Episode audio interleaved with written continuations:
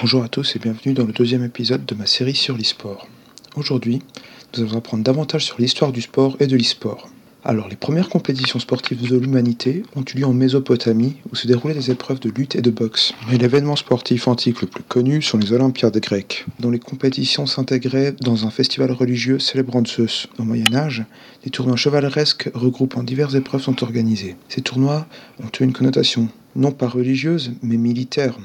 En effet, les différentes disciplines que l'on trouvait dans ces tournois étaient toutes liées au combat guerrier. C'est à la moitié du 19e siècle que le sport, comme on le connaît aujourd'hui, est né. C'est dans cette période que les Anglais inventèrent le football et le rugby, ou encore que la prestigieuse Coupe de l'Amérique a débuté. Le sport dit moderne se démarque des sports antiques et médiévaux tout d'abord, car il n'est plus au service d'événements extérieurs et devient donc le spectacle en lui-même.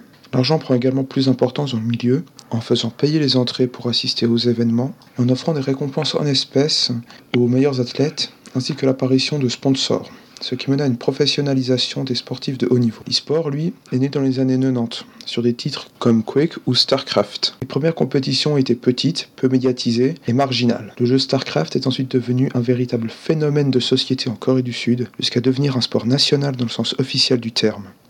En Occident, l'e-sport a stagné jusqu'à l'arrivée des jeux StarCraft 2, Dota 2, Counter-Strike et League of Legends, qui connaissent un succès incroyable et sont aujourd'hui les fers de lance de l'e-sport. Voici quatre critères qui permettent de définir ce qu'est un sport. Ces critères sont le besoin d'une activité physique ou d'adresse ou qui appelle à la dextérité. Le deuxième critère est un panel de règles définies qui harmonise la pratique du sport. Le troisième est la présence d'une fédération qui s'assure notamment du respect de ces règles, qui s'occupe aussi de l'organisation d'événements.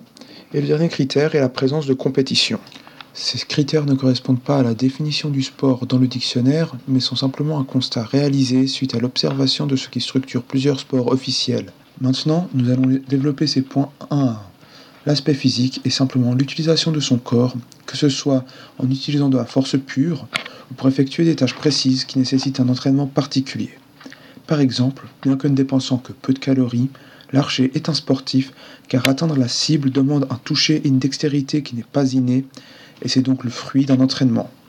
Les règles, elles, servent à la tenue d'un match sans accroc, et la fédération les fait respecter en mettant en place un service d'arbitrage. C'est seulement une fois que ces trois conditions sont réunies que la fédération va pouvoir organiser un tournoi afin que le meilleur gagne. Je vous remercie de m'avoir écouté. Dans le prochain épisode, nous nous pencherons sur l'activité physique. C'était Zacharia Franière, à bientôt.